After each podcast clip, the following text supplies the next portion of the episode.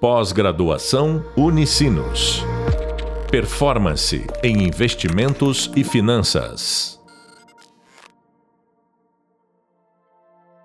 Olá! Hoje daremos sequência à nossa série de podcasts da disciplina Avaliação de Empresas, Técnicas de Valuation do curso de MBA em Performance de Investimentos e Finanças.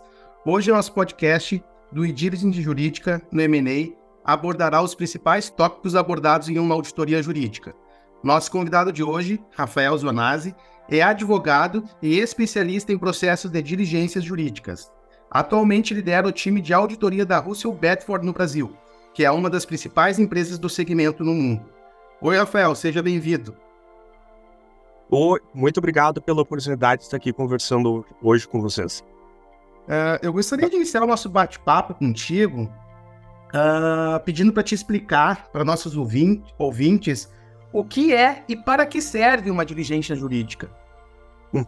A diligência jurídica, ela vai estar inserida geralmente, ela está sempre inserida junto de uma, da, de uma due diligence maior, né? A parte jurídica em si, ela vai investigar e analisar toda a parte jurídica, por uma questão lógica, né? de uma pessoa jurídica, de uma pessoa física, de uma instituição, e ela vai ajudar para uma tomada de decisão muito importante. Tá? Uh, a gente geralmente lida mais quando é um M&A. A gente tem mais esse costume, mas uma diligência jurídica pode ser feita para muitas outras, para muitos outros pequenas coisas, inclusive só para um investimento específico, né? não necessariamente para uma compra. Ah, então é, isso é um ponto importante. Então, é, ela e, e tem diferença quando vocês fazem uma análise de uma, vocês fazem uma diligência jurídica seja para o mundo do M&A ou uma diligência jurídica para um outro objetivo, ou elas são similares, ou, ou são... Elas são... Isso, elas são similares. Ela muda, na verdade, o, o tamanho da, da diligência, né? do tamanho da investigação. Geralmente, quando ela é mais específica, é alguém que quer ver só um investimento, o recorte é muito menor. A gente não precisa avançar tanto quanto a gente avança no aspecto jurídico quando é um M&A mesmo, né? Quando é um M&A, eu vou literalmente analisar todo, todo, todo, todo, todo uh, o aspecto legal que a empresa está inserida. Eu começo no contrato social, eu, vou, eu busco ver todo, toda a construção da, dessa empresa. Depois a gente vai para os contratos que ela tem hoje ativos. A gente vai analisar as licenças, os alvarás, propriedade. Nossa, a gente vai ver propriedade intelectual. As pessoas de vez em não não têm nem ideia do tamanho que é ou a complexidade que é uma empresa de vez em assim quando a gente vai avançando e rodando no no, no M&A. Os estagiários que trabalham comigo uh, já já teve sim estagiário que disse nossa eu não fazia nem ideia de tudo isso que a gente vê. Sim, é, ela, ela, é bem complexa, né? Muito, muito formal nesse, nesse ponto, né? Um ponto que cada vez mais está tá sendo uh, falado e considerado né, na, nas empresas é, é, a, lei, a Lei Geral de Proteção de Dados Pessoais, né? Que isso é uma questão que vem vindo de uns anos para cá e cada vez está sendo mais aprofundada. Tu, tu poderia falar para gente um pouquinho mais aí, tentar uh, desmistificar esse assunto, né? Porque eu acho que se fala muito mas muitas pessoas têm dificuldade em entender o que, que é a, a, a LGPD, né? Sim. A LGPD, na verdade, ela ela está dentro de uma regra geral de compliance. Eu, eu, quando eu vou analisando ela pelo M&A, eu, eu vejo sempre por esse ângulo. E também a minha profundidade, quando eu vou analisar a LGPD, vai depender do que, que o cliente está solicitando. Tá? Mas num, num, de uma maneira resumida, assim, para entenderem é, ela a empresa ela tem que ter algumas políticas de, proteção, de, de tratamento dos dados das pessoas. Tá? Uh, desde que a lei foi implementada no Brasil, e corretamente implementada, e a, a nossa lei é bem, é, é, bem interessante, é muito boa nesse, nesse sentido, né? uh, ela não proíbe nada. Tá? É, o que, que ela determina? Ela, ela determina que as pessoas têm que tratar os dados e a gente não pode ficar de posse de dados desnecessários. Eu não preciso pensar num, pensar num exemplo. Eu não preciso ter o saber o, o teu tipo sanguíneo, por exemplo, se eu estou fazendo um contrato de, prote... de prestação de serviço entre nós dois. É, é, basicamente isso. Tá? E a gente verifica qual é a política que a empresa está, qual é a política que ela está adotando para LGPD. E daí varia. Tem clientes que querem saber simplesmente se a pessoa tem ou não tem o LGPD. Tá? Daí tu vai ver se tá tendo política escrita, tudo ok, feito. Tem outros que pedem para a gente avançar um pouquinho mais, ver como é que eles estão uh, aplicando ela no dia a dia. Né? Daí a gente vai dar uma olhada mais nos contratos extra ali, se, se os contratos já têm. Se, isso é uma coisa padrão, tá? Quando a gente analisa contrato, uh, a gente analisa também se ele tem as cláusulas da LGPD, que hoje em dia o contrato tem que ter uma cláusula da LGPD meio, é meio obrigatório. Eu tenho contratos antigos. É, tem contratos antigos que não tem, mas também faz parte, não é o, não é o tão problemático. Mas Sim. a gente analisa. A gente, a gente tem. A, nós temos um produto aqui que a gente testa a LGPD interna mesmo, sabe? Mas, por incrível que pareça, ninguém nos contratou especificamente para fazer esse teste. Daí, isso é, mas é uma auditoria, assim, é uma pessoa que não se identificar como nós vai, vai ver se de fato os dados estão sendo protegidos. Sim, um cliente oculto no, no, no Exato, é. Isso, isso. Sim. Mas isso é para um caso mais específico, para claro. mais. Sim. Mas, Sim, dependendo da empresa do segmento, isso pode ser bastante importante, né? Dependendo do segmento pode. da empresa. É.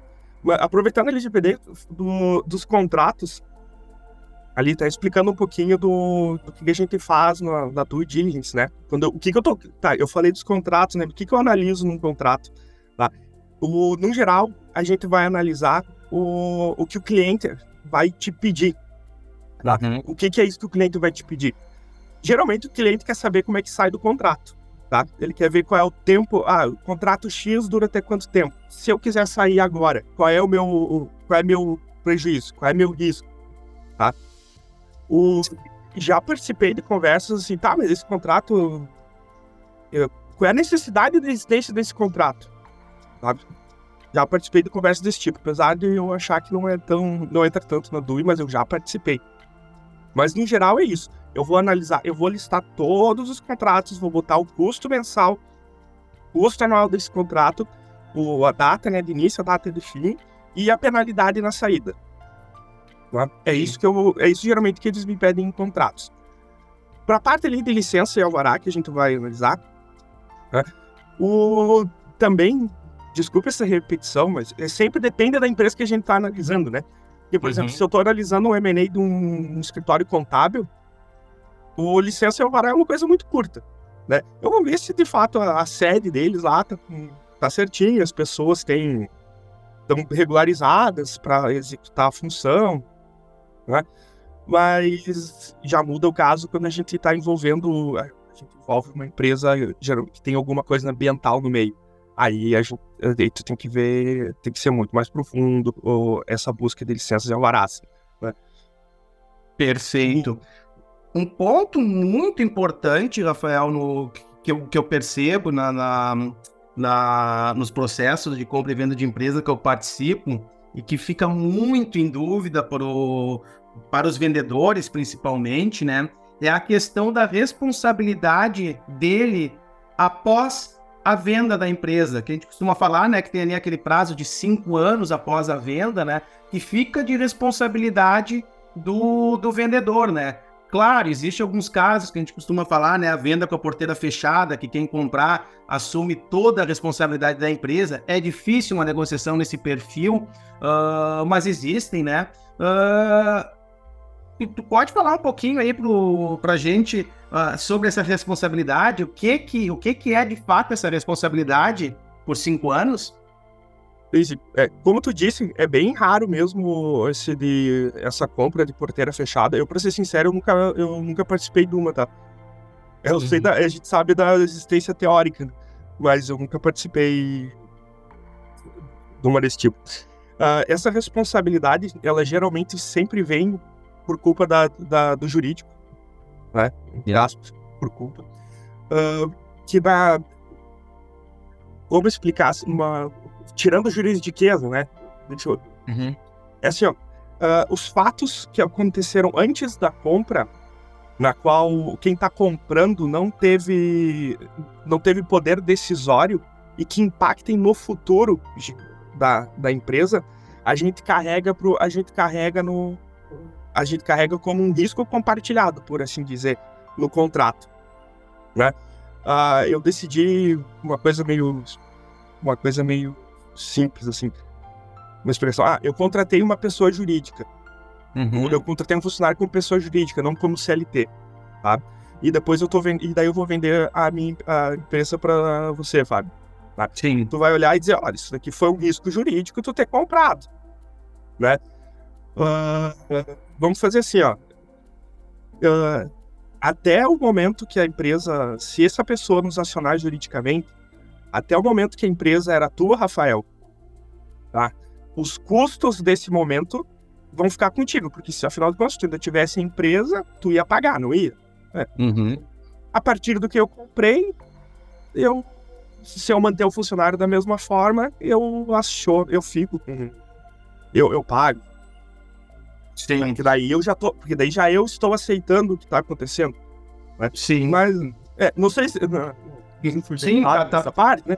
Mas é basicamente isso daí. É, a, é, os, é, as decisões, a tua responsabilidade permanece de acordo com as decisões que tu tomou previamente e que o comprador não teve não, não teve, teve, poder decisório, poder né? Decisório. Isso, isso impacta no preço. Basicamente, isso impacta no preço, né? Porque na, uh, as duas. É, as famosas contingências que a gente fala, né?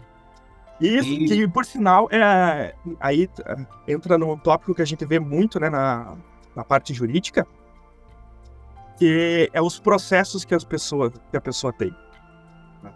Uh, e daí nesses processos a gente entra nessa parte de contingência, porque todos os processos, não sei se o pessoal escuta, é da área do direito, assim, tem essa, tem essa familiaridade, né? Em regra, a, todo o processo de uma empresa a gente tem que qualificar ali como remoto possível e provável, até para a contabilidade poder fazer sua, seus, uh, seus apontamentos, né? O, existe uma certa discussão sobre o que é remoto, o que é possível, o que é provável, uh, mas eu pessoalmente eu uso uma, eu uso uma classificação assim, ó, e nessa classificação que eu uso tanto para o nosso escritório, quanto quando eu estou analisando os processos de uma outra empresa. Tá? Uh, eu estabeleço deci uma decisão contrária à pessoa que eu estou analisando. Então, assim, ó, se é possível, eu, eu, tenho um processo lá que entrou. Se eu não tenho decisão ainda nesse processo, eu deixo, eu classifico o processo como possível. Tá? Eu, então, eu não sei se eu vou ganhar ou se eu vou perder. Se eu ganhei a ação, tá? E não tem mais reversão ali, a gente já está só no, nos finalmente, eu já boto ela como remoto. Então eu não vou, não vai ter uma reversão da minha decisão.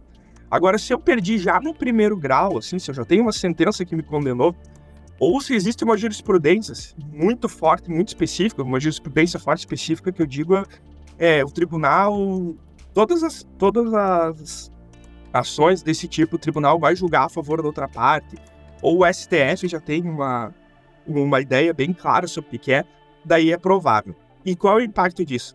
O provável vai para a contabilidade. Se vai para a contabilidade, ele vai ter lá uma linhazinha na contabilidade dizendo que pode acontecer aquele que já vai ter uma reserva de valores, uhum. né? É aí que entra, aí começam a entrar algumas discussões que a gente sempre dá uma parada, sempre que a gente está num processo de M&A e, e depois que eu faço meu relatório dos processos e a gente senta para conversar, sempre tem uma parada nesse momento de discussão ali. E alguém pensa que é possível, outro pensa que é provável, como não tem uma uniformidade sobre o que é cada um, né? Dá, um, dá algumas coisas, né? Mas, no geral, né, a conting essa contingência que eles falam, que eles é feita, só para deixar bem claro, isso não é uma dívida, né? Uma contingência é uma situação incerta, gente. Não quer dizer que necessariamente tu vai perder. Eu perdi no primeiro grau, coloquei como provável lá que vai ter uma dívida de um milhão. Não quer dizer que de fato já é uma dívida de um milhão, é só que provavelmente ela vai se, que ela vai se ela vai virar. É diferente da dívida, né? Dívida é uma obrigação, dívida tá lá, não tem o que fazer, tu vai ter que pagar. E se tá escrito um milhão e tá escrito como dívida, paga-se, tu vai pagar um milhão com juro. Ponto. Sim.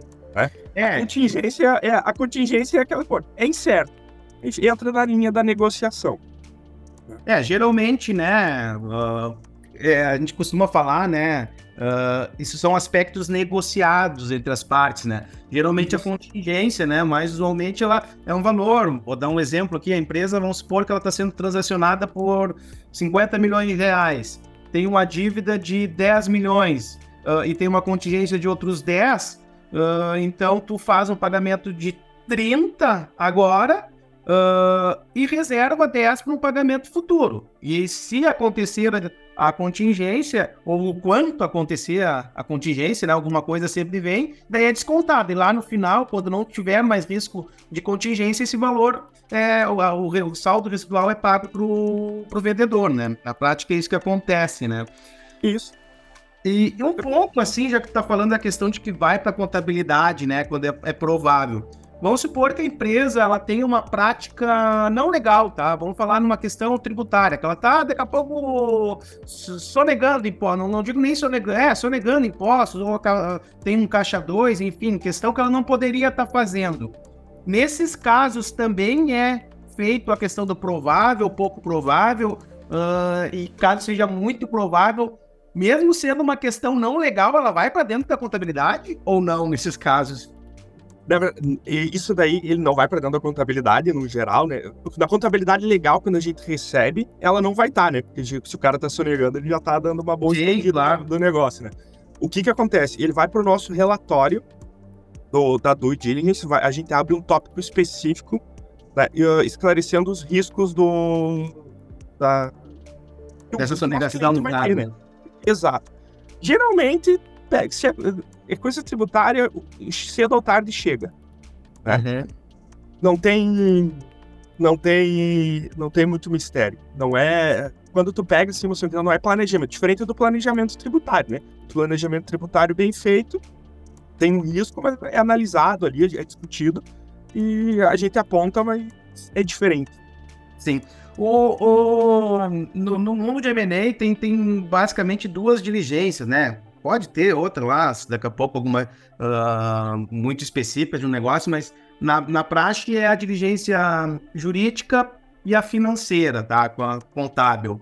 Uh, na financeira contábil, se trabalha muito, até mesmo pelo volume de informações, com, amostragem, tá? Então eles pegam lá, daqui a pouco, aspectos fiscais lá, pegam lá um, um extrato da, dessas ações e vão verificando, vão lá tendo as técnicas deles, uh, uh, estatísticas para chegar num, num resultado satisfatório. Na jurídica, vocês trabalham também com questão de amostragem ou não? Vocês fazem um raio-x geral da empresa? O, a gente busca sempre fazer um raio-x geral. O, a, só que a gente vai fazer a amostragem dependendo do, do tamanho. Né? Se a, quando, no geral, né, eu recebo num, num M&A, eu começo, a gente começa recebendo o vendedor, vamos botar ali que eu tô, que eu tô pelo comprador nesse M&A, tá? O vendedor geralmente já manda todos os, ele deveria me mandar todos os processos já qualificados, ele deveria me mandar pronto, né? Só que eu eu tô contratado para isso, eu vou e eu pesquiso por conta, eu faço uma pesquisa paralela buscando todos os processos dele. Daí quando eu quando eu olhar essa é, eu ver essa diferença, eu ver alguma coisa assim, eu vou ver se eu consigo, se, eu, se é possível olhar um por um, tá? Mas de qualquer forma, eu sempre vou, eu, os processos, uh, os prováveis, eu vou olhar um por um, tá? Esse independente da, independente da, da quantidade, eu vou sempre olhar um por um.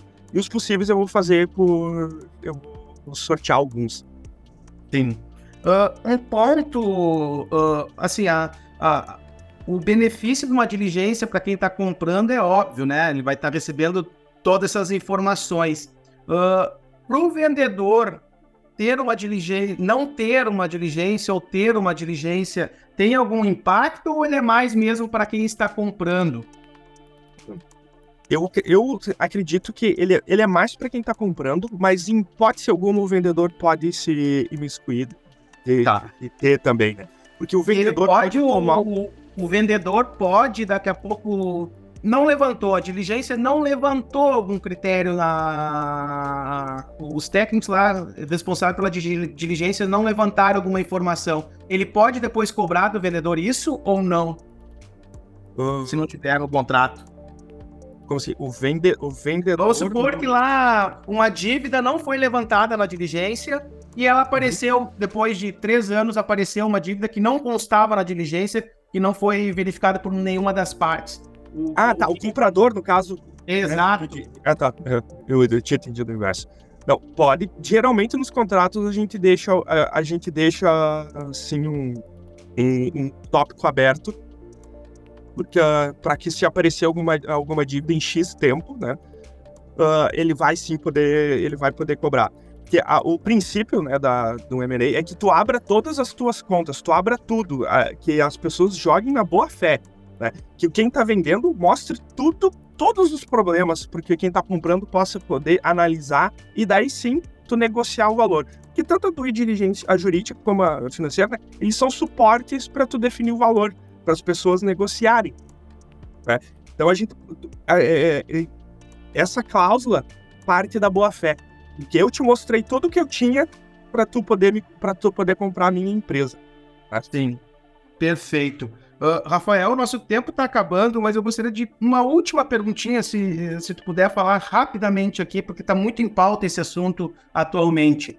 Uh, numa eventual diligência feita de forma equivocada, errada, enfim, o, os auditores eles, eles são responsáveis uh, podem ser responsabilizados no futuro por isso. Temos aí agora o caso recente das americanas, né? Uh, como é que é essa responsabilidade de quem faz a auditoria? O, ali a gente tem, aí tem duas responsabilidades um pouquinho distintas, né? Porque ali o, o caso das americanas é uma, foi uma auditoria não de do diligence. Sim, sim, sim. É uma auditoria, é uma, é uma, é uma auditoria dos dados uh, contábeis deles, né? É, isso vai no. Exato, mas uh, eu vou fazer é, resposta de advogado, tá? É caso a caso. Tu não pode, a gente não pode nem dizer que não tem responsabilidade, nem dizer que tem responsabilidade. Se eu, se eu fizer uma due diligence uh, mal feita e notadamente for contra a técnica, tá? Eu não, não planejei, não solicitei documento, não não fiz, não fiz o meu dever profissional, eu posso sim ser responsabilizado. Agora, se eu trabalhei em cima só dos documentos que me foram disponibilizados, se eu, se eu tive todas as precauções profissionais para ter, aí não, não, tem como, não tem como responsabilizar Sim. a empresa. Porque tem certas coisas lá. A, a, eu, um, um empresário fez um contrato de gaveta com outra pessoa. E esse contrato de gaveta tá só na gaveta dele. Ele nunca passou para ninguém esse contrato. Daí não tem como, nem tem quem tá comprando, nem os próprias pessoas que estão na empresa que está sendo vendida vão saber. E esse contrato um dia pode, pode surgir e ser um problemão, né? Tem. É por isso que a gente tem essa cláusula de responsabilidade de cinco anos também. Perfeito. Bom, Rafael, uh, quero te agradecer a participação, foi, foi muito interessante uh, nossa conversa. Tenho certeza que esclareceu bastantes pontos para os nossos alunos. Muito obrigado mais uma vez. Eu agradeço o convite, brigadão mesmo, e ficamos disponíveis aí para participar novamente, se precisarem, e para tirar outras dúvidas, se pode fornecer o nosso contato, é sempre é um tema gostoso de conversar. Foi rápido, mas acho que o, o, o básico a gente sempre passou. Perfeito. Bom, pessoal, nosso próximo podcast do, do Diligence Contábil no M&A abordará outra importante diligência realizada em operações de M&A, a financeira. Até breve. Pós-graduação Unicinos. Performance em investimentos e finanças.